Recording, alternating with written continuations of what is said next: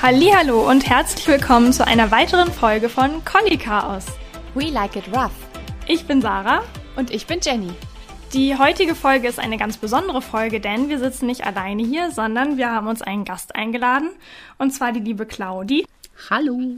Und mit Claudi wollen wir heute so eine kleine Dr. Sommerstunde für Hunde abhalten.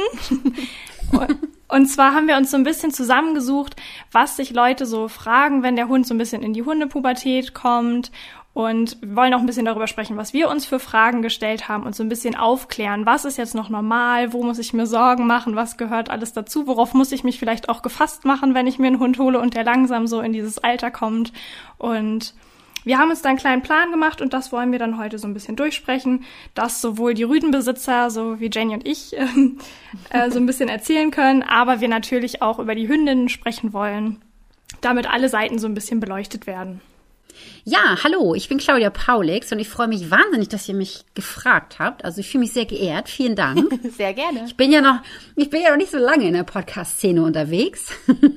ähm, dafür aber schon länger in der Hundeszene. Also ich bin ausgebildete Hundetrainerin, Dozentin bei Zima und Falke und ich habe eine eigene Hundeschule bei mir in Nusse in der Nähe von Mölln. Und ich habe dort einen großen Hundeplatz und ich mache dort normales Hundetraining, also äh, Welpenschule, Junghunde und auch Therapiehundeausbildung ist bei uns seit zwei Jahren mit im Programm. Das läuft gerade richtig gut an, muss ich sagen. Und seit Corona bin ich auch online unterwegs. Also Corona hat mich so ein bisschen gezwungen und ich habe da sehr großen Gefallen dran gefunden und bin jetzt recht aktiv im Online-Bereich unterwegs. Das heißt, ich habe Kunden eigentlich überall, also sogar, sogar aus ähm, Mallorca oder in Dänemark, ähm, USA war schon dabei, London, wow. Stuttgart, München. ja, wirklich wow. Also hätte ich mir vor zwei Jahren, hätte mir das jemand erzählt, hätte ich gesagt, ach, du spinnst doch. und wir haben seit letztem Jahr einen Online-Club und da geht es überwiegend um das Tricksen. Da, wir haben da immer eine Mitmachstunde. Und jeden Monat haben wir eine QA. Und ich habe zwei Hunde, die Nala und den Kasper. Das sind zwei Golden Retriever und die begleiten mich sowohl auf dem Hundeplatz als auch ähm, im Online-Bereich, wenn es um Tricks geht oder halt auch bei der Therapiehundeausbildung. Ja, dann ist Zima und Falke ja, glaube ich, auch das, was uns so ein bisschen verbindet. Ähm, an der Stelle möchte ich gerne nochmal sagen, dass Jenny jetzt gerade ihre Hundetrainerausbildung abgeschlossen hat, weil sie ihre Prüfung geschafft hat. Ja, herzlichen Glückwunsch. Danke. ja, sehr cool. Ab dem 5.2. kann ich mich jetzt ganz offiziell Hundetrainerin nennen. Sehr schön. Und die Ausbildung hast du bei Zima und Falke gemacht? Ja, genau. Ah, und wo hast du deine, deine Prüfung gemacht? Äh, in großen, in großen Kneten? Genau, ja. Ach Mensch, ja, schön. Herzlichen Glückwunsch. Ja. Jetzt kann's losgehen. genau. ja, Sarah hat mich zu der Ausbildung inspiriert. Äh, sie hat ja schon eher die Ausbildung gehabt und dann haben wir uns über Instagram kennengelernt und dann, ja, dann kam eins zum anderen und dann habe ich mich auch angemeldet. Sehr schön, sehr schön. Ja, Ziemann Falke ist sehr umfassend, finde ich. Ja, ich finde auch, man äh, weiß halt nachher wirklich viel. Ich habe, glaube ich, auch noch nie für, für irgendwas so viel gelernt, nicht mal fürs Abi. da kriegt man wirklich, wirklich einen super Rundumschlag und dass man wirklich in jeder Richtung auch was weiß, finde ich. Mhm. Ja, das stimmt. Das finde ich auch. Deswegen habe ich mich auch für dieses Ausbildungsinstitut, also ich habe ja natürlich auch da diese äh, Ausbildung gemacht, ne, mhm. ähm, entschieden und bin dort auch sehr, sehr gerne Dozentin, weil es auch immer weitergeht. Ne? Es geht immer weiter, es ist nie Stillstand. Also ja. ich sage sowieso immer, ähm, ein Hundetrainer, der sich nie widerspricht, der ist kein guter Hundetrainer. Wirklich, wenn man sich nie widerspricht, ne, dann, dann ist man stehen geblieben. Es geht ja immer weiter und irgendwann ist man immer an einem Punkt, wo man sagt, oh Mann, nee, dann macht, macht, macht es doch anders und man erweitert sich. Ne? Sein, sein Wissensstand ja. ist doch immer weiter, seine ähm, praktischen Erfahrungen gehen ja immer weiter etc. Man lernt mehr Menschen kennen, mehr Hunde kennen, mehr Techniken kennen und es wäre ja schlimm, wenn wir uns nie widersprechen würden. Ne? Ja, Stillstand ist der Tod, das ist so. Mhm.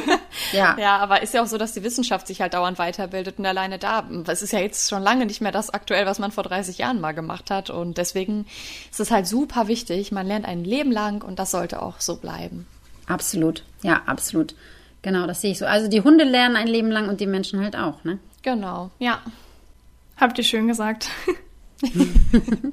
Weil wir jetzt gerade schon so ein bisschen über auch Zima und Falke und die Ausbildung geredet haben, fällt mir zu unserem heutigen Thema gleich ein Thema ein, was ich auch in der Ausbildung ähm, quasi gelernt habe oder was sich da auch viele gefragt haben, worüber gesprochen wurde. Das war auch so eine Zeit, wo auch viele ja, einen jungen Hund hatten oder einen jungen Rüden. Und da ging es darum, dass wir uns unterhalten haben, ähm, wenn der Hund scharrt. Also so Rüden fangen ja an, irgendwann ihr Beinchen zu heben, in der Regel, um, um zu markieren. genau, ja, so. Bei uns war es, glaube ich, relativ spät, acht bis zehn Monate oder so. Oh, aber war ähm, sechs schon dabei. oh, siehst du. ähm, und da haben wir darüber gesprochen, dass den Leuten geraten wurde, das zu verbieten. Und deswegen ja. habe ich damals auch gefragt, weil ich dann gehört habe, man verbietet das nicht. Ich habe gedacht, huch, das habe ich noch nie gemacht, muss das so? Und dann habe ich eben in der Ausbildung auch gefragt. Und ähm, ja, bevor ich jetzt quasi was dazu sage, würde ich halt gerne eure Meinung davon dazu hören. Hm. Also man muss immer gucken, warum macht, dann, macht der Hund das, ne? Und was ist noch so drumherum? Also was ist sein Verhalten so drumherum? Und man kann das nicht so verallgemeinern und sagen, das ist immer nur Imponiergehabe oder das ist immer nur äh, rein aus diesem Grund, dass der Hund das macht, weil manchmal ist es auch einfach nur ein Zusammengehörigkeitsgefühl. Also das macht man so in der Familie, ne? dass der Hund auch einfach sagt, ich war auch hier. Also dass der gar nicht diese ähm, Intention hat zu sagen, hey, ich bin hier der King, das ist mein Block, so. Ne? Und wenn du einen Hund hast, der generell jetzt keine anderen Probleme mit solchen in, in diesem Bereich hat, äh, so wie Kasper zum Beispiel, der macht es auch echt Ganz selten, aber der macht es schon mal. Er sieht manchmal so ein bisschen eher aus, als wenn er umkippt, muss ich sagen. Ne? Sieht ein bisschen lächerlich manchmal aus. Aber das beachte ich überhaupt gar nicht. Da, da gebe ich überhaupt gar keine Achtung rein. Ähm, und das ist ja, wenn man jetzt sagen könnte, okay, das ist ein dominantes Verhalten, ähm, da muss man ja auch immer sagen, ein dominantes Verhalten kann ja nur entstehen, wenn derjenige, der sich dominieren lassen möchte, das auch zulässt. Also wenn ich das gar nicht beachte und weitergehe, dann kann er gar nicht sein dominantes Verhalten mir gegenüber ausleben. Ne? Fliegt ja ins Leere. Ja. Also deswegen, das ist so mein Senf dazu. Ne? Ich würde das immer situationsabhängig machen und vor allen Dingen aber auch hundabhängig. Ne? Wenn das so eine Arschnase ist, der generell so ein bisschen Probleme mit Mackern hat und alles für sich beansprucht, da würde ich schon sagen, ey, lass das jetzt mal, du spinnst ja wohl. Ansonsten würde ich es einfach laufen lassen und es gar nicht beachten. Ja, also mir geht's halt genauso und ich musste auch gerade bisschen lachen, weil Lester ist halt genauso, glaube ich, wie Kaspar. Also äh, bei ihm sieht das auch immer super ähm, ja unkoordiniert aus, gerade mit den Hinterbeinen. Das ist äh, also ja ziemlich ähm, jämmerlich. Aber es ist bei seinem ganzen Markierverhalten so. Also wenn er das Beinchen hebt, hat man auch das Gefühl, der geht halt immer dabei weiter und schafft das nicht. Und dann macht er so einen langen Spagat kriegt es einfach gar nicht gebacken, seine Füße wieder an den Boden zu kriegen und dann gerät er halt jedes Mal ins Schlinger. Da denke ich mir auch immer nur, ja, super souverän, Lester. Genau so willst du rüberkommen. ja, also auch dieses Gescharre, ähm, ich mache das auch abhängig vom Ort. Bei mir ist es so, wenn ich mit dem spazieren gehe und ähm, ich merke, dass er das halt macht, um Duftmarken zu setzen, wenn irgendwie eine Hündin oder so hergegangen ist. Das tut er schon. Aber das stört mich jetzt nicht, deswegen lasse ich es dann auch einfach und naja, es gehört für mich irgendwie mit, mit zu seinem ganzen Verhalten auf dem Spaziergang dazu. Ähm, wenn ich aber ähm, wenn er zum Beispiel in die Huta geht, da lassen wir das nicht äh, laufen und vor allen Dingen auch nicht, wenn ich irgendwo mit ihm in der Stadt bin und er macht das und gräbt halb irgendwelche Vorgäten aus. Äh, nee, also das nicht. Aber das hat jetzt weniger damit zu tun, dass ich denke, dass das respektlos ist, sondern einfach mehr, dass ich halt nicht möchte, dass er irgendwas verunreinigt und äh, das muss einfach genauso wenig sein, wie dass er an irgendwelche Hauswände pisst oder so. Oh, also das absolut. ist ja auch ganz, ganz schlimm oder an irgendwelche Stromkästen, alles sowas ist für mich Möbel und da wird auch nicht dran gemacht und da wird auch nicht dran rum ähm. Das kann er gerne im Wald machen oder in irgendwelchen Grünflächen, wo es keinen interessiert, aber nicht irgendwie ähm, ja auf öffentlichem Gut, sage ich mal, oder privaten Gut noch noch viel noch viel mehr. Und ähm, in Nahuta ist halt auch so. Natürlich geht er da ja auch äh, in eine Gruppe mit auch anderen intakten Rüden drin. Die verstehen sich alle gut, aber auch da kommt es natürlich dazu, dass die ja schon auch Imponierverhalten mal zeigen. Ähm, aber da, ja, muss es halt auch nicht sein, dass sie sich dann da so hochstacheln. Ne? Und wenn man dann ihn einfach einmal anspricht, dann lässt das auch sein und äh, so handhabe ich das eigentlich. Ja, ich finde das auch. Ich finde, da hast du was richtig Tolles gesagt, dass man das nicht zulassen muss. Warum auch, ne? Also das hatten wir letztens auch das Thema auf dem Platz. Da ging das um Kommentkämpfe und ich lasse das bei mir auf dem Platz nie mhm. zu. Warum? Das macht gar keinen Sinn, weil das kann immer ja, nach hinten ja. losgehen. Muss nicht, aber ja. kann. Und das ist einfach blöd. Und dann haben sie vielleicht doch ein Beef, vielleicht haben sie es nicht beendet oder was weiß ich, es bleibt noch was hängen. Und wenn sie sich das nächste Mal sehen, dann finden sie sich einfach doof. Deswegen beende ich das sofort ja. und fertig. Nee, also ja, das machen genau. wir auch. Also da ist wirklich eine äh, ne Langzeitintegration total sinnvoll. Wir begleiten das ja auch und äh, da sieht man auch, das klappt das funktioniert, dass die zusammenlaufen und auch mit äh, vielen Hunden mhm. zusammen. Aber da muss man einfach äh, schauen, was lässt man machen, was lässt man die selber entscheiden, was halt nicht. Das heißt aber, ich finde, das hat sehr viel damit zu tun, wie ich auch sonst mit dem Hund so lebe, wie der sonst so im Charakter ja. ist und ähm, ist ja auch irgendwie logisch einfach, dass, wie man es dann halt kommentiert. Und man kann Hunde wunderbar für Sozialverhalten belohnen, was gut ist. Und das äh, klappt halt echt toll. Ja, genau, finde ich auch. Also dann kann man ja zusammenfassend vielleicht sagen, dass es jetzt per se nichts ist, was ich verbieten muss, weil es eben, wie Claudia gesagt hat, auch ein Zusammengehörigkeitsgefühl sein kann oder eben, dass der Hund, wenn er jetzt im Wald völlig alleine ist, sage ich mal, einfach nur sagt, ja, ich war auch hier.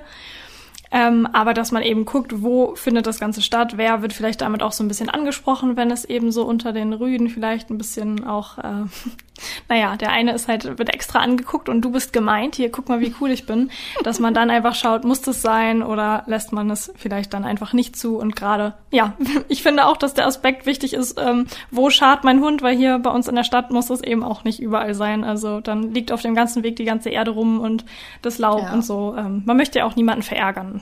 Ja, ja. Gegenseitige Rücksichtnahme ist einfach da. Super wichtig. Da gehört dann ja vielleicht auch der Punkt mit rein, generell das Markieren. Ich lese das ganz oft so online, dass Leute schreiben, ähm, mein Hund fängt plötzlich an, überall zu pullern und eigentlich ist der schon fertig. Ich sehe, die Blase ist leer, aber der, der drückt immer noch weiter raus und hebt andauernd sein Beinchen und ähm, das finde ich immer irgendwie lustig, weil, naja, das ist ja irgendwie eigentlich das Markieren, aber dass die Leute sich da so doll Gedanken drum machen, ähm, ja, finde ich immer irgendwie niedlich. Absolut. Und die denken das auch wirklich. Also bei mir auf dem Hundeplatz tragen die Rüden ja eine Windel. Ne? Und warum? Weil die Hundehalter einfach nicht aufpassen. Also da kann ich 20.000 Mal sagen, hier wird bitte nichts angepischert, die gehen durchs Tor und Oh, und ich sag schon, ja, ja, ja. oh, dann war's das. Und ich denke, oh Mann.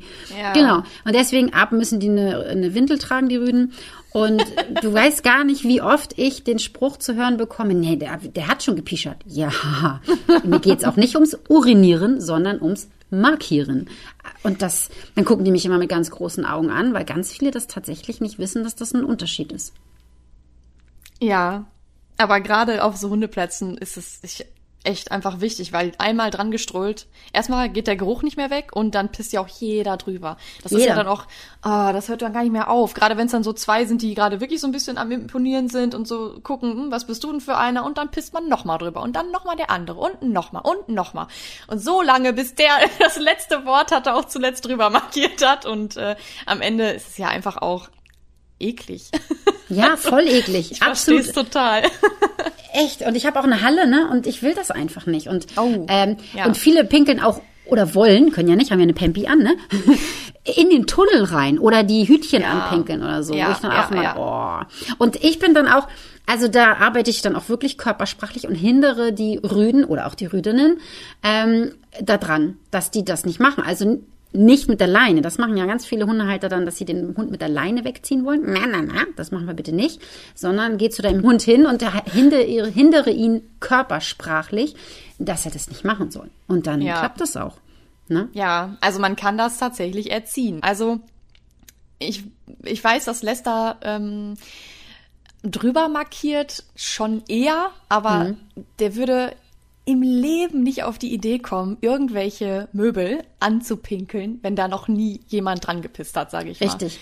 Also egal, ob das jetzt in der Halle sowieso nicht, das ist drin, das ist, ist klar, dass drin nicht irgendwas angepisst wird. Und auch draußen, ähm, zum Beispiel, der würde ja auch nicht bei uns im Garten unsere Gartenmöbel anpinkeln. Also da, das ist ja, ich finde, das ist einfach eine Sache. Da ähm, glaube ich ganz oft, dass äh, das einfach eine Erziehungssache ist, ob der das macht oder nicht. Ja, ist es auch. Und bei mir ist halt das Problem, ich bin ja auf dem Platz, ich arbeite ja da, das heißt, ich mache auch mal sauber, ich mähe, mhm. und dann kann ich halt nicht auf Kasper aufpassen. Und dann ist nämlich genau das, was du eben gesagt hast. Kasper würde auch, ich ich würde nicht sagen nie, aber schon sehr, sehr nie, sehr nah dran ja, an nie, ja, ja. ähm, die Halle oder irgendwie sowas anpinkeln. Aber wenn natürlich vorher einer angepinkelt ja. hat, natürlich pinkelt er dann da drüber. Ja, er ist ja, ja nicht, er ist ja nicht blöd, er ist ja ein normaler Rüde. Wenn ich das sehe, brauche ich nur sagen, und dann sagt er, ach scheiße, jetzt gesehen. Mhm. Wird er dann auch nicht machen. Aber wenn ich nicht hingucke, wenn ich Rasen mähe oder so, und da hat schon mal jemand hingepinkelt, dann würde er auch dorthin pinkeln. Und wie du schon sagst, der nächste kommt, der nächste, der nächste, der nächste. Ja, ja. Und dann ist eine Pi-Station. Ja. ja, das ist so, echt. Und man kann das den Hunden wirklich verbieten. Also ich mache das hier auch so, wenn ich bei mir aus der Haustür rausgehe. Die ersten, ich meine, wir haben nicht so viele Häuser, hier sind drei Häuser, ne? Und wenn ich an denen vorbeigehe, dann wird dort nicht gepiescht. Du kannst ein bisschen warten, wir gehen ein bisschen weiter, dann sind sie frei, dann können sie laufen, dann können sie pieschen, bis sie leer sind, ne? Aber nicht ja. an Hauswand oder Mülleimer oder Autos oder was nee. auch immer. Nein, nein, nein. Das hat nee. was mit Respekt zu tun, finde ich auch einfach, ne? Das gehört ja, ja jemandem. Ja, genau. Ich würde halt auch nicht wollen, äh, wenn ich da jetzt irgendwie eine Garage oder was hab und ich habe das mit Mühe gestrichen und dann pisst da einer dran. Ganz ehrlich, ja. nein. Hockst du dich schön hin und piu. Das geht einfach gar nicht. Ja, richtig. Ich würde es ja selbst nicht wollen, deswegen äh, muss das halt auch nicht sein und ähm, ich meine, Lester, selbst wenn ich ihm, also wir haben auch so ein Pipi-Mach-Signal, ähm, das habe ich angefangen immer zu sagen, als er noch ein Welpe war und das klappt auch eigentlich immer ganz gut, dass ich ihn halt, wenn wir abends ins Bett gehen, nochmal in den Garten schicke und sage, mach schnell, dann geht er und pinkelt irgendwo hin. Ähm, auch dann macht er sich ja nicht komplett leer. Also die Rüden, die behalten ja immer so ein bisschen hinten drin für den Notfall, denke ich immer so, oh, vielleicht kommt ja noch eine Stelle, da brauche ich noch mal ein bisschen Munition. ähm, und der kann das wahnsinnig lange anhalten. Also wenn ich mal überlege, wenn der hier abends, weiß ich nicht, neun Uhr das letzte Mal äh, pinkelt und wir gehen rein und schlafen bis neun Uhr am nächsten Tag meinetwegen, mhm. dann geht er wieder raus, das sind zwölf Stunden. Mhm. Also das ist jetzt auch nicht so, ähm, naja, dass der am Tag jetzt, keine Ahnung, wenn ich mit dem dann rausgehe, sofort irgendwo hinstürzt und unbedingt pinkeln muss. Also deswegen, gerade dieses, ne, wir halten es eben aus, bis ich jetzt die Straße runter bin, bis du im Feld bist, bis ich dich abmache und dann kannst du gerne alles anpinkeln. Ich finde, das ist vollkommen ähm, legitim. Absolut. Und ich bin auch immer so verwundert, dass die Menschen, Bini zum Beispiel ist auch so, ne? Pitti darf auch so viel anpinkeln. Ich denke mal, äh, ey, wie ekelhaft, ne? Und dann denke ich immer so, die Menschen haben solche Probleme, wenn das ein Mensch machen würde. Also wenn ein Mann, ja. bei einer Frau ist natürlich schwieriger, aber deswegen nehme ich jetzt einen Mann, ne? Nur deswegen, wenn der sich dorthin stellt und die Hauswand anpinkelt, da wird ein Theater wahrscheinlich sein. Da wird wahrscheinlich die Polizei gerufen werden oder so, ne? Mhm. Aber wenn ein Hund das macht, dann ist es egal. Und ich denke mal so, ey, ist auch Urin. Das ist genau ja. das Gleiche. Ja. Also wir hatten das auch schon mal es war so ein bisschen aber am Anfang, auch als die Pubertät angefangen hat, da waren wir bei der Familie und die haben einen älteren Hund, auch einen Rüden. Und da hat es so ein bisschen angefangen, dass Hudson gesagt hat, oh, vielleicht soll ich da auch drüber markieren. Hat das dann auch einmal versucht, gab es dann Ärger für. Und dann sind wir so ein bisschen, wie man es halt von der Stubenreinheit kennt, einfach in den Garten gegangen und haben dann so, um ihm quasi zu sagen, wenn du jetzt wirklich musst, dann mach es halt hier. Wenn es markieren war, lass es sein, so ungefähr. Ähm, dass wenn ich jetzt aber bei Freunden bin, die jetzt keinen Garten da irgendwie haben, dass es dann quasi auch reicht, keine Alternative zu bieten, sondern einfach zu sagen, lass es halt. Ja, unbedingt. Ey, lass es. Und ich bin da ja rigoros, wenn das jemand, also wenn das ein Hund ist, der das nicht lässt, der kriegt eine Pampi um. Fertig. Ja. Ich ja. habe sogar eine Kundin, die, ähm, die hat einen Hund, der macht das leider wirklich ah, richtig doll. Also sie hat auch viele Jahre nicht drauf geachtet. Und sie konnte den nirgendwo mit hinnehmen, weil der das halt auch im Möbelladen und so gemacht hat. Und seitdem sie bei mir im Hundetraining ist, gibt es ja die Pampis. Sie hat auch eine eigene Pampi für ihn in, in seiner Fellfarbe sogar. Und sie sagt, wie geil, ich nehme den jetzt mit auf den Markt oder so, Weihnachtsmarkt, da pischt er auch keine Stände an. Also er versucht es, aber geht ja in die Pampery, ne? Mhm. Und äh, sie ist halt zu langsam, sie würde das immer nicht mitbekommen. Und äh, deswegen kann sie in die Pampi ummachen, sie können dann in den Möbelladen gehen, zu den Spettenlager kann nichts passieren. Aber trotzdem verbieten. Ja, ja, ja, das auf jeden Fall. Aber es kommt ja auch immer drauf an, äh, wenn das jetzt schon fünf Jahre lang so läuft, ja, irgendwann, ja, dann ist es natürlich auch extrem ähm, normal für den Hund, dass das so ist, also dass das so gemacht wird. Das ist halt ritualisiert ja. irgendwann, ne? Ja, genau. Deswegen da, das ist aber so ein Thema, da würde ich einfach immer direkt wirklich von Welpen an drauf achten, dass das ähm, einfach mit der Stubenreinheit komplett klar wird und wenn er dann anfängt, äh, Beinchen zu heben mit sechs, sechs bis neun Monaten dann äh, und irgendwann dann soweit ist, äh, dann nochmal sowas halt festigen und das wirklich, wenn ich nur irgendwie im Ansatz sehe, dass der auch irgendwas so nicht Baum- oder Grasbüschelmäßiges anmarkiert, äh, irgendwas, was nach Möbelrichtung geht, dass ich dann schon eingreife und ihm ganz klar sage, dass äh, das auf gar keinen Fall geht. Ja. Als nächsten sehr wichtigen Punkt, den, glaube ich, auch viele Leute kennen oder der viele Kunden auch betrifft, ist das ganze Thema, was dann die Artgenossen angeht. Also man holt sich einen Welpen, dann möchte man den natürlich sozialisieren, der lernt viele Hunde kennen und es klappt meist doch alles soweit gut, ähm, wenn alles ja im richtigen Rahmen gelaufen ist, sag ich mal. Und dann mit der Pubertät beginnt dann ja oft die Phase, wo es so ein bisschen schwierig manchmal wird. Also dass die Hunde einfach sagen, ich muss jetzt nicht mehr jeden total lieb haben und unbedingt jeden kennenlernen. Und häufig treten da dann eben auch, ähm, naja, Probleme auf. Also sowohl bei den Hündinnen als auch bei den Rüden, dass die eben sagen, ich habe nicht mehr Lust, jeden kennenzulernen oder ähm, dass die Rüden halt auch dann gerade sagen, ja, du bist für mich ein Konkurrent, dich finde ich blöd.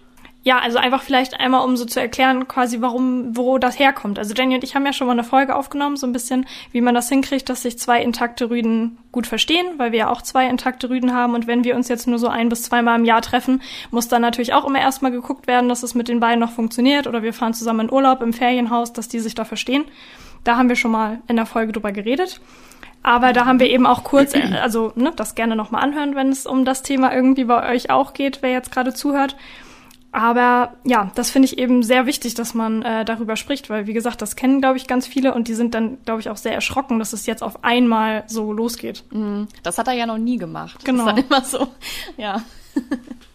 Ja, das ist tatsächlich so, ne? Und ganz viele vergessen, dass gerade wenn die Hunde in die Pubertät kommen, dann kommt ja auch dieses Konkurrenzdenken so ein bisschen in Anführungsstrichen, ne? Also das ja. kommt daher, weil ja die Sexualtriebe ähm, erwachen, sag mhm. ich mal, ne? Und das Testosteron zum Beispiel fängt an zu sprießen und ähm, daraus, daraus resultiert das dann. Aber es resultiert auch manchmal daraus, dass ähm, sie in der Zeit, wo sie noch halt noch klein waren, von anderen nicht so gut behandelt wurden. Und wenn sie dann erwachsener werden, dann sagen sie irgendwann, jetzt ist aber der Bock fett, ähm, jetzt will ich das nicht mehr. Und mhm. das schlägt dann auch manchmal um. Das vergessen auch ganz viele. Das, darum ging das in unserer letzten Podcast-Folge, dass viele Baustellen ähm, schon früher entstanden sind. Also in der, in der Welpen- oder in der Junghundezeit. Ne? Ja. Die Baustellen, die da mit, was weiß ich, anderthalb, zwei, drei Jahren kommen oder so. Mhm. Ähm, und ich finde das auch immer sehr, sehr, sehr wichtig, dass man einfach anerkennen muss, dass das zwei Rüden sind. Und zwei Rüden sind nun mal auch Konkurrenten.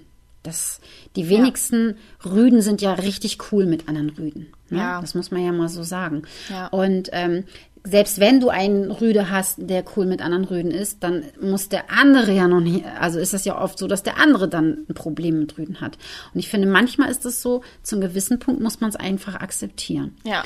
Ja. Wenn man, wenn das so wie bei euch ist, dass man das hinbekommt, dass sie sich vielleicht am Anfang irgendwie so ein bisschen ah, nicht ganz so toll finden, aber nachher geht es, dann ist es echt toll, ne? Also dann habt ihr Glück gehabt und dann, dann ist es auch echt toll. Aber ich glaube auch einfach, dass diese ganzen Sachen, die ihr eben auch gesagt habt, wo ihr drauf achtet, also das generelle Zuhause, ne? Die Erziehung, ähm, was ihr dem Hund beigebracht habt, wie der Hund äh, in eurer Gemeinschaft, sag ich mal, steht. Also, dass ihr euren Hund beschützt, dass ihr ihm Sicherheit gibt, dass ihr ihm aber auch sagt, ey, das geht so nicht, das möchte ich hier jetzt nicht, ähm, dass er sich benehmen kann. Das trägt auch alles dazu bei, ne? Ja, absolut. Also, wir haben auch in der Podcast-Folge damals als Resümee so ein bisschen festgehalten, dass äh, um das so hinzukriegen, das klappt eigentlich nur, weil unsere beiden ähm, Jungs total gut ansprechbar sind. Und das äh, mhm. äh, resultiert halt aus der Erziehung generell.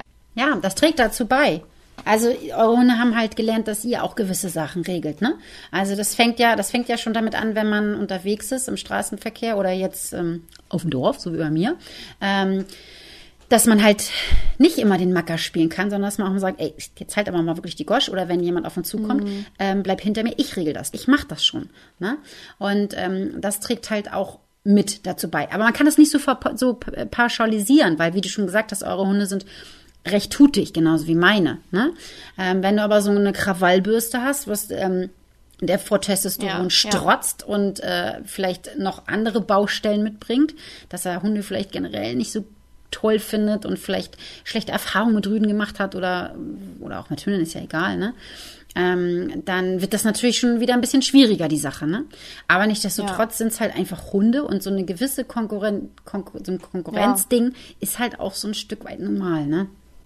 Ja, das ist so. Äh, mir fällt dazu auch gerade vielleicht noch ein, was jetzt auch mal zur Hündin passt. Jetzt reden wir so viel über Rüden.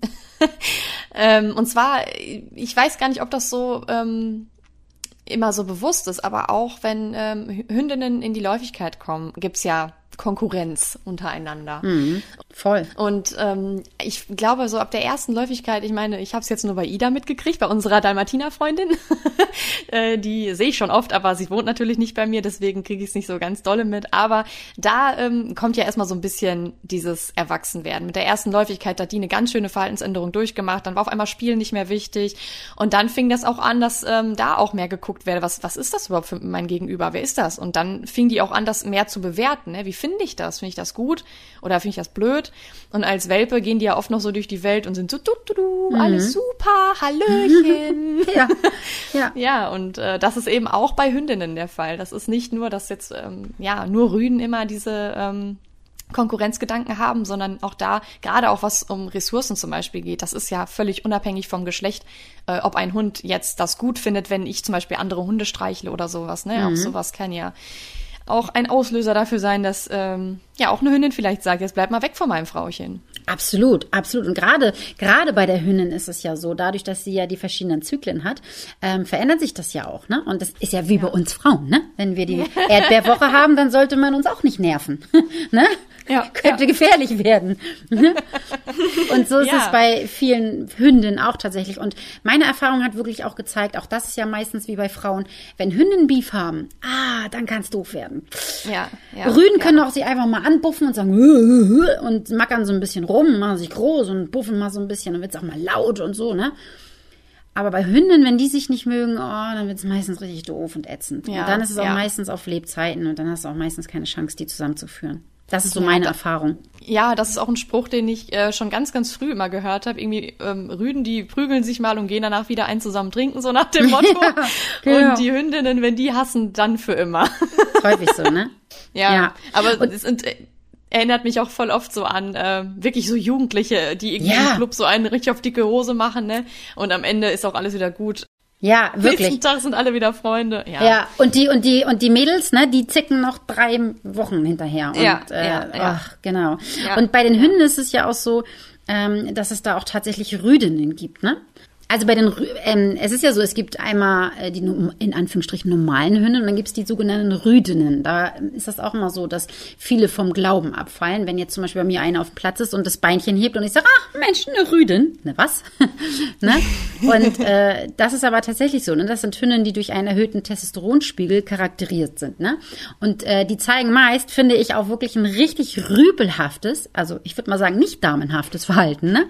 Und, ja. das, und das unterscheidet sich, weil das ist meistens ganzjährig und nicht nur während der Läufigkeit. Ja, also, ja. Und das heißt auch, dass sie wahllos gegen andere Hunde, das ist egal welches, welcher, welches Alter und auch welche Geschlechtsklassen. Also die sind ja. dann gegen Rüde und gegen Hünden meistens rüpelig. Und sie heben natürlich auch das Bein. Also es ist nicht nur so, dass die Rüden immer das Bein heben, sondern ich habe auch einige bei mir auf dem Platz, Rüdinnen, also Hündin, die tatsächlich mhm. beim Markieren das Bein ähm, heben. Ne? Und ich ja. finde auch, sie sind meistens auch ähm, etwas kräftiger. Sie sind muskulöser, ein bisschen robust gebaut. Ne? Mhm. Und ähm, mhm. das hat aber auch ein, das hat aber auch einen Ursprung. Also verantwortlich ist dafür das Testosteron. Und meine Empfehlung ist auch, dass solche Hunde nicht kastriert werden tatsächlich, weil das Verhalten würde sich verschlimmern, wenn das ausgleichende Östrogen fehlt. Das wissen auch immer ganz viele nicht. Die mhm. denken dann, sie, sie kastrieren die Hündin lieber damit äh, das Verhalten besser wird. Aber Pustekuchen, es wird dann eher schlimmer. Ne? Ja. Ja, ist ja ein generelles Thema bei der Kastration, was viele nicht wissen. Absolut. Ja, also immer wenn man in den Hormonkreislauf, das muss man sich einfach so bewusst machen, dass es so ein komplexer Organismus ist. Und wenn ich da eingreife, ähm, ja, das muss ich schon gut überlegen, was das für Auswirkungen hat. Ja, aber also es ist leider immer und immer und immer noch so. Ich habe gerade jetzt einen ähm, jungen Labby im Training, der wurde kastriert, der ist achteinhalb Monate. Was? Und ich habe die letzte Woche kennengelernt, der ist jetzt im Junghundekurs. Das ist noch so ein Baby, ne? Oh, oh Mann, ey. Es Und, wird so bleiben. Ach, ja, es wird so bleiben. Genau. Also mir krempeln sich da die Fußnägel hoch, weil ich immer denke, das kann doch nicht wahr sein, dass das auch so erlaubt ist, ne? dass die das so machen dürfen. Aber das ist leider noch so eine Grauzone und es hält ja. sich auch einfach noch so sehr immer so diese, dieser, diese Mythen, ne? Die, ach, die gehen einfach nicht weg. Ja, nein. Und ich, ich glaube, es ist, ist ja auch nochmal ein Unterschied, ob ich jetzt zum Beispiel, ich hatte ja, bevor ich Lester geholt habe, schon ähm, ja, war ich schon in diesen Hundekreisen. Ich habe auf Instagram schon viel geguckt und da lernt man ja auch viel, das muss man ja wirklich sagen. Also da kriegt man ja auch mit, dass es vielleicht jetzt nicht so die Bombenidee ist, den Hund äh, so früh zu kastrieren und überhaupt und so. Aber ich krieg's halt auch voll oft mit, wenn die das, ähm, wenn man so gar keine Berührungspunkte irgendwie damit hat, dann ist auch voll oft die breit vertretene Meinung, dass es völlig normal wäre. Ein Hund, ja. der muss doch mit einem Jahr kastriert werden. Ja, ja. Also ich habe meine Schäferhündin damals auch kastriert, kastrieren lassen, vor der ersten Läufigkeit. Also das hat man damals gemacht, ne? Ja, ja. ja Aber ja. das ist das wieder, was wir am Anfang gesagt haben, ne? Jeder, der sich nie widerspricht, der bleibt stehen. Und diese Leute ja. sind stehen geblieben. Und leider verdienen damit, verdienen da, die damit ein Schweinegeld und ähm, wissen gar nicht, was sie damit anrichten, ne? Genau. Also wenn du eine Rüdin hast, bitte nicht kastrieren lassen. ja, auch bei, bei unsicheren Hunden nicht immer eine gute Idee. Nee, gerade da nicht. ja. Gerade dieses, das geht ja auch wieder in die Richtung Pöbel-Thema. Ähm, ja, wenn mein Hund dann auf einmal pöbelt, weil er vielleicht einfach unsicher ist. Wenn ich dann eine, eine Kastration mache und ich nehme den einfach auch so komplett den Gegenspieler davon, dann äh, ja, wird das halt nicht unbedingt besser werden. Ja. Und du kannst es nicht rückgängig machen. Ne? Deswegen sage ich, wenn, wenn es unbedingt sein muss und der Hund ist aus der Pubertät raus und äh, man möchte das irgendwie ausprobieren, dann ein Chip. Und dann kann man ja. immer noch gucken. Ne? Ja, und eigentlich ja auch so, warum sollte ich das tun, wenn ich jetzt nicht eine medizinische Indikation sehe, ja. irgendwas Gesundheitliches, das halt sein muss, ähm, ja, dann sollte ich doch einfach das Tier so lassen, wie es ist. Ähm, ja, uns tut die Pubertät ja eigentlich auch mal ganz gut als, als Menschen. Ne? genau. ja, zumindest was am Ende bei rauskommt, ne? Ja. Wenn man dann durch ist. Genau. Ja. Mann, ja, aber das ist vielleicht auch nochmal wichtig, das äh, sozusagen, dass, also ich glaube, manche fühlen sich auch angegriffen, wenn man das Thema überhaupt anspricht, so als wäre man so komplett dagegen. Aber natürlich gibt es auch Gründe, wann das sinnvoll ist, aber das sind dann eben gesundheitliche Gründe und nicht ähm, einfach so, sage ich mal, um vielleicht, weil man denkt, man geht irgendwelchen Problemen damit aus dem Weg. Ja. Wir können ja vielleicht so ein bisschen noch bei den Hündinnen bleiben, weil wir jetzt schon so rüdenlastig waren. ähm, ja, was, also ich überlege gerade, was würde ich mich jetzt auch selber vielleicht fragen, wenn ich eine Hündin hätte. Ich habe es ja jetzt mal so ein bisschen dann auch miterlebt, ne? Also klar, man, was man eben auch in der Ausbildung so lernt, man weiß ja dann darüber Bescheid, aber es ist ja nochmal auch eine andere Sache, wenn man es jetzt so richtig für sich miterlebt. Ähm, ist es wie bei dir jetzt, Jenny, dass ich das bei einer, also oder bei Freundinnen einfach miterlebe, die Hündinnen haben. Aber ich glaube, ich wäre dann, ich würde auch erstmal denken, huch, was kommt denn da jetzt alles auf mich zu? Und jetzt äh, blutet irgendwie der Hund und wird sie jetzt zickig und wie oft ist das? Und also ich glaube, manche gehen wirklich halt so da rein, dass sie dann erstmal denken, oh Gott, jetzt muss ich mich erstmal informieren, jetzt ist es bald soweit.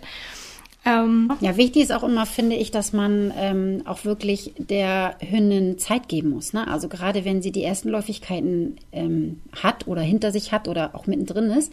Weil, also ich weiß noch, bei Nala war das so, sie wurde, A, wurde sie mit jeder Läufigkeit wirklich selbstsicherer. Und die ersten Läufigkeiten, da war das wirklich so, dass sie auch gewimmert hat. Also ich glaube, die hatte auch wirklich Bauchweh. Und mhm. sie war mhm. träge. Und ähm, an, am Anfang hat sie sich auch nicht so gut sauber gemacht, muss ich ehrlich sagen. Das wurde dann auch immer, immer besser. Ne? Und da muss man wirklich auch ein bisschen Verständnis haben. Und ich sage zum Beispiel bei mir immer, wenn eine Hündin läufig ist, dann darf sie kommen. Sie darf nur nicht in die Halle. Ne? Der einzige Grund, warum ich sage, eine Hündin darf nicht zum Training kommen, ist, wenn es ihr selber nicht gut geht. Und da sollte man auch wirklich drauf achten. Ne? Ja, ja. Oder wenn die Hündin zum Beispiel läufig ist, dann finde ich das total assi vom Menschen, wenn man dem Hund zwingt, sich zum Beispiel hinzusetzen. Wenn man merkt, dass die Hündin sich nicht gerne hinsetzt in der Zeit. Ja, dann mhm. lass sie doch, meine Güte. Ne? Also, ja, ja. Äh, ja, wenn er eh schon alles geschwollen ist ja, irgendwie, ne, das ist ja, ja auch ich kann genau. mir auch gut vorstellen, dass es unangenehm ist. Ja, dann. voll. Und dann auch die Zeit danach, also wenn sie, wenn die Scheinschwangerschaft dann da ist, ne? Die ja, werden ja. ruhiger, die werden, die schlafen, die kuscheln mehr und die ja, haben nicht so viel manchmal Bock ja richtig depressiv und so, ne? Ja, das ist ja auch so. Absolut. Die tragen ihre Kuscheltiere durch, durch die Gegend. Ähm, wenn mhm. ihr so einen Hund habt, ihr Lieben, dann packt bitte die, die Kuscheltiere weg, dass das nicht passieren kann, also dass sie das nicht machen kann. Schön ablenken. Aber halt auch ähm, dem Hund das geben, was er haben möchte. Das heißt, wenn er nicht unbedingt Agility oder so machen will, ja, dann halt nicht. Dann macht ihr halt mal zwei Wochen Pause. Da ja. geht die Welt auch nicht von unter. Dann kuschelt ihr lieber ein bisschen und dann ja, ist auch gut, ja. ne? Ja. Aber sie werden auch selbstbewusster von jeder Läufigkeit. Also von Läufigkeit zu Läufigkeit werden. Mhm. Ja, genau. Das ist eigentlich das richtige Wort. Lasst sie doch erwachsen werden, ne? Ja, und ich glaube, vielleicht denken sich auch viele so nach der ersten Läufigkeit, wenn die Hündin dann auf einmal nicht mehr so viel spielt oder auch anders spielt, also es verändert sich ja auch das ganze mhm, ja. Verhalten mit anderen Hunden. Wieso ist das so? Einfach wegen diesem Schritt erwachsen zu werden. Es sind ja dann auch ganz andere Hormone im Spiel im Körper und ähm, man macht einfach eine Entwicklung durch. Und ja, als Erwachsener spielt man eben nicht mehr so, wie man jetzt noch als aufgeweckter Welpe gespielt hat. Aber ich finde, das ist dann halt auch so. Das kann ich auch akzeptieren. Und es gibt halt auch viele erwachsene Hunde, für die ist das halt auch dann durch. Die wollen halt lieber mit den Hundekumpels einfach zusammen ein bisschen laufen, ein bisschen schnüffeln, einfach die Zeit haben. Und da muss nicht mehr so wild getobt werden. Das ist, finde ich, auch völlig in Ordnung. Ja. Was vielleicht auch noch zu sagen ist, dass ähm, wenn ihr euch eine Hündin holt und ihr vielleicht die Läufigkeit noch nicht miterlebt habt, es gibt ja diese Höschen, ne? Und die machen schon äh, schon so ein bisschen Sinn, ähm, weil gerade wenn man einen großen Hund hat, wie ich jetzt zum Beispiel, einen Golden Retriever, da kommt schon ein bisschen Blut zusammen, ne? Also mhm. das muss man auch einfach mit bedenken. Aber es gibt mittlerweile schon so süße kleine Tangas, sage ich immer. Und man kann natürlich teure Slip-Einlagen kaufen, aber ich nehme einfach ganz normale Binden, schneide die einmal in der Mitte durch und dann kommen die da rein. Fertig. Und dann ist alles schick. Davor haben auch immer ganz viele Angst, ne? dass das äh, alles dreckig wird. Ja, aber man kann sich auch ein bisschen darauf vorbereiten. Also gerade das mit den Höschen zum Beispiel, das kann man ja auch einfach vorher schon mal üben, damit man dann nicht Stress hat, wenn es losgeht. Ja. Weil es gibt ja auch wirklich Hunde, die einfach halt sich sowas nicht gerne anziehen mm. lassen. Ne? Und Guter das ist Punkt. natürlich sinnvoll. Man hat das vorher vielleicht mal geübt und dann hat man keinen Stress, wenn es soweit ist. Ja, ja, absolut. Genau, so sehe ich das auch. Am besten, das ist ja mit allem so, ne? Das ist ja wie mit, mit dem Halskrause oder Maulkorb oder hier Schüchen, falls mal an Ballen was verletzt ist oder so. Mhm. Alles, was ihr eurem Hund beibringt und am besten natürlich mit dem Klicker. Sagt die Kl Ach so, habe ich gar nicht, habe ich das bei der Vorstellung eigentlich gesagt, dass ich die Klickertante bin? Habe ich gar nicht, ne? Ach, nee. Nein, ist viel nur Tricksen, aber naja, das geht ja manchmal auch Hand in Hand. Ja, dann nochmal. Mein Name ist Claudia Paulix, ich bin die Klickertante. Und wenn dein, und wenn dein Hund kein Höschen tragen will, dann klick er doch. ja. Nee, aber, ohne, aber es ist wirklich eine super Lösung. Ja, voll. Also, ne, egal ob es jetzt Halskrause oder was auch immer ist. Aber du hast natürlich recht, am besten fängt man da vorher an. Ja. Ja, ein Thema, was ich zum Beispiel noch echt interessant finde, ist, ähm, wenn Hunde dann alles rammeln, wenn sie gerade in der Hochphase der Hormone sind und alles so ein bisschen verrückt spielt. Und das machen ja auch Rüden und Hündinnen gleichermaßen, dass sie teilweise ja Kissen, Decken, was auch immer, Kuscheltiere oder auch ähm, andere ähm, Hunde berammeln. Ja, wie steht ihr dazu? Mhm, also ich muss ganz ehrlich sagen, es gibt ja Hunde, die sich wirklich sexuell abregen an Kuscheltieren zum Beispiel. Ne? Die, die haben ja gerne einen ähm, Peep Buddy, sag ich mal. Ne? Und ich würde den lassen. Weil, why not? Soll er sich doch an diesem Stofftier abregen ja. und sich begnügen und beglücken und ja, viel, viel Spaß. Toi, toi, toi. Was natürlich nicht geht, wenn man das am Menschenbein zum Beispiel macht.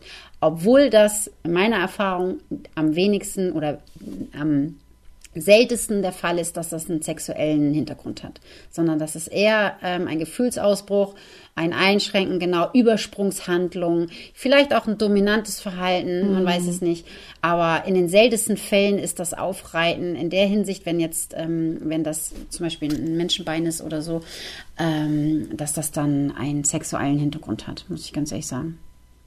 Oder halt, wenn es wirklich sexuell orientiert ist, gerade wenn das so ein, Stofftier ist. Aber auch da kann es einfach nur ein Abregen sein. Es muss gar nicht unbedingt ähm, sexuell sein, sondern es kann auch einfach sein, dass, dass es ein Stressabbau-Buddy ist. man muss dann vielleicht eingreifen, wenn der Hund jetzt nicht selber schon von sich aus weiß, okay, ich kann dieses Kuscheltier nehmen, sondern ich würde auch das Sofakissen nehmen oder ähm, ja, weiß ich nicht, die Bettdecke und die zusammenrollen. Also da müsste man dann vielleicht aufpassen, dass der Hund nicht sagt, okay, ich darf das, dann darf ich das bestimmt überall. Ähm, weil das fände ich dann schon wieder ein bisschen ja. eklig, ne? Ja, absolut. Nee, das würde ich auf gar keinen Fall erlauben. Mach hier mal ein bisschen, da mal ein bisschen. Das wäre ja noch schöner. Und wenn sie abends hier schlafen liegen und denken, Nee, äh, oh Gott. Oh mein Gott. Hm. Bitte nicht. Oh, uh, Kopfkino. Nein, nein. Nee, aber das würde ich auch unterbinden, da hast du recht. Also ein Peep Buddy ist okay, aber alles andere ist ein No-Go. Und das ist im Endeffekt wie mit dem Anpinkeln, ne? Lass es sein. Hör auf damit. Ja, ja. Also ich denke auch, dass so insgesamt das Wichtigste vielleicht aus dieser Folge ist, dass man auch mitnehmen kann, dass man sich nicht bei allem irgendwie so viel Stress machen muss oder sich nicht so viel Sorgen machen muss und vor allen Dingen ganz wichtig, dass nicht Kastration immer ähm, die Lösung aller Probleme ist. Und ich finde da vielleicht auch nochmal wichtig zu sagen, dass manche Sachen auch mit der Zeit einfach besser werden, die so auftreten. Also gerade bei meinem Rüden habe ich es jetzt ja auch miterlebt, dass er zum Beispiel auch mal geheult hat zu Hause, nachdem er draußen irgendwas Tolles gerochen hat oder so. Ähm, dass ich ihn dann auch da einfach abgelenkt habe, dass ich mir auch nicht so viel Stress gemacht habe, sondern einfach überlegt habe, wie kann ich das jetzt lösen. Und dann war das eben auch wieder gut. Also der hat jetzt vielleicht so, jetzt ist er vier. Ich würde sagen, der hat vielleicht auch so viermal in seinem Leben deshalb so ein bisschen rumgeheult, sage ich mal. Weil das habe ich auch oft gehört, dass das so ein Thema ist. Ja, das geht ja nicht, dass der jetzt hier mal am Heulen ist. Klar, wenn ich nicht zu Hause bin oder so, ist natürlich blöd. Aber ähm, auch solche Sachen gehören eben irgendwie dazu, wo die Hunde auch erstmal daraus lernen müssen, mit solcher, solchen Situationen umzugehen, wenn das jetzt so die erste Läufigkeit ist, die die Rüden von Hündinnen irgendwie mitbekommen. Klar stresst die das auch mal oder die fressen dann nicht mehr so gut oder sind unruhig, aber ich finde, das gehört auch irgendwo dazu. Und ich kann jetzt von Hudson sagen, das ist besser geworden. Der kann damit jetzt eigentlich ganz gut umgehen. Ja, Lester auch. Also, ja, wenn die die erste Läufigkeit mitkriegen, dann sind die auch mega kopflos. Der wusste auch einfach nicht anders damit umzugehen. Und das hat sich ja jetzt, er ist jetzt drei, das hat sich total verändert. Ne? Ähm, das muss man einfach mit seinem Hund zusammen durchstehen. Ähm, man darf die Erziehung dabei einfach nicht vergessen. Ähm, und man muss auch gleich einfach ähm, sich selber dabei treu bleiben und sich immer wieder fragen, will ich das jetzt oder will ich das nicht? Und wenn ich das nicht will, dann muss ich das halt auch kommunizieren. Und zwar so, dass der Hund das auch klar verstehen kann. Und ich glaube, gerade in dieser Zeit ist einfach eine ja, liebevolle und konsequente Erziehung so, so, so wichtig, weil das einfach viele ähm, Rahmen nochmal neu steckt, wo der Hund sich dann auch daran orientieren und auch wieder zurücklehnen kann. Ja, das finde ich auch absolut. Ich sage immer, das sind doch keine Maschinen, das sind ja Lebewesen, die alles genauso durchgehen wie wir Menschen auch. Ne? Und wie ihr schon sagt, es wird halt, es wird ja. halt besser. Und wenn man sich dann auch mal überlegt, in, in welch, über welchen Zeitraum reden wir. Also wenn denn die Junghundebesitzer zu mir kommen und äh, dann ist der Hund sechs Monate und sie sind dann vier Wochen da und dann denke ich so, wie oft hast du es denn schon mit deinem Hund überhaupt schon geübt? Und ähm, in welchen Kontexten. Mhm. Ne? Und ich finde, das muss man auch mhm. immer mal sehen. Was bringt der Mensch dann damit rein? Da sind wir wieder das, was du auch gesagt hast, ne? Dem Hund die Sicherheit ja. geben, Geborgenheit geben, guten Rahmen geben, ähm, eine Einheit werden. Und ja. da muss der Mensch auch ganz, ganz viel leisten. Und das sehe ich häufig nicht. Häufig sehe ich immer nur, dass die Anforderungen bei dem, äh, bei dem Hund liegen, dass der alles machen soll und und nichts darf in dem in der Hinsicht, ne? Also sich nicht entwickeln darf, entfalten darf mhm. und der darf auch mal pöbelig sein und der darf auch mal schlecht drauf sein. Ja, dann hat er auch mal einen schlechten Tag. Ist doch mhm. geht uns ja auch so, ne? Ähm, aber ja. was wichtig immer ist, ich sehe das ja. genauso wie ihr, liebevolle Konsequenz. Das ist eigentlich das das ist eigentlich alles. Mehr braucht man nicht sagen ich finde das auch generell total wichtig, dass man einfach schöne Momente dann wieder schafft. Gerade wenn es wirklich mal irgendwie stressig ist oder man arbeitet an irgendeinem Verhalten, was man vielleicht so ein bisschen versemmelt hat, sage ich mal, gerade beim Pöbeln oder so. Das ist ja auch stressig für den Alltag, auch für den Menschen. Aber eben deshalb finde ich so wichtig, den Leuten dann auch zu sagen, fahrt raus in den Wald, wo ihr einfach keinen trefft und habt halt einfach mal nur Spaß zusammen und lasst alles andere ja. einfach erstmal links liegen. Ja, ja, ich habe nur einen Punkt noch vergessen, der mir wichtig ist, weil ich das auch schon oft hatte, das Thema. Ähm, dass vielleicht, wie wir vorhin auch gesagt haben, man auch noch mal guckt, ob der Hund jetzt wirklich immer gerade, nur weil er jetzt in diese Zeit gekommen ist, irgendein sexuelles Verhalten zeigt. Wir hatten jetzt das mit dem Rammeln, dass das eben auch ganz häufig Stress ist.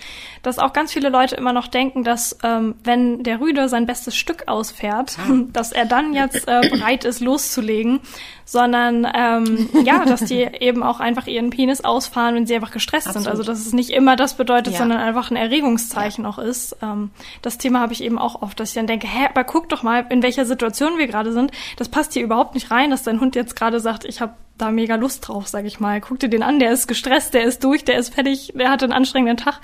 Dass es dann vielleicht auch einfach ja. was ganz anderes bedeutet, genau wie mit dem Rammeln auch. Ja, absolut. Ja, Claudi, dann würde ich sagen, noch vielen Dank nochmal, dass du heute dabei warst und dass du dein ganzes Wissen mit uns geteilt hast und auch so offen deine Meinungen zu manchen Themen gesagt hast. Finde ich eigentlich alles sehr spannend und auch cool, dass du so offen mit diesen ganzen äh, Themen so umgehst. Auf jeden Fall sehr bereichernd und ähm, viele coole Gedanken heute dabei gewesen. Ja, sehr gerne. Es hat mir sehr, sehr viel Spaß gemacht mit euch. Vielen, vielen Dank und vielleicht kommt ihr auch mal zu mir im Podcast. Sehr gerne. Super gerne, dann können wir auch mal mit Bini quatschen. Ja, genau. Und dann muss ich aber erst noch die Technik lernen. Ich bin ja noch ein bisschen älter, ne? Ja, du hast ja heute gesehen, bei uns hakt's ja auch, ne? Oh, ja. ehrlich. nee, hat wirklich sehr viel Spaß gemacht. Vielen, vielen Dank, ihr Lieben. Also ich hoffe, euch hat die Folge gefallen und vielleicht konnten so, ja, konnten wir die ein oder andere Frage damit auch ein bisschen klären, die vielleicht aufgekommen ist oder euch schon darauf vorbereiten, wenn es bald dann losgeht bei eurem Hund. Ansonsten könnt ihr euch jetzt dann auch äh, bei Jenny melden, wenn es irgendwie um Training geht. Ne? Und ihr könnt auch uns schreiben, ihr könnt auch Claudi sehr gerne schreiben. Also ich denke, wir sind da alle bereit, gerne zu helfen bei solchen Themen, damit es gar nicht erst irgendwie schlimm in der Pubertät wird. Ihr könnt auch sehr gerne wirklich bei dem Podcast von Claudi reinhören. Ich sag's nochmal bei Trust the Dog. Und ansonsten würde ich die Folge jetzt gerne beenden und wir hören uns beim nächsten Mal. Tschüss. Macht's gut. Tschüss.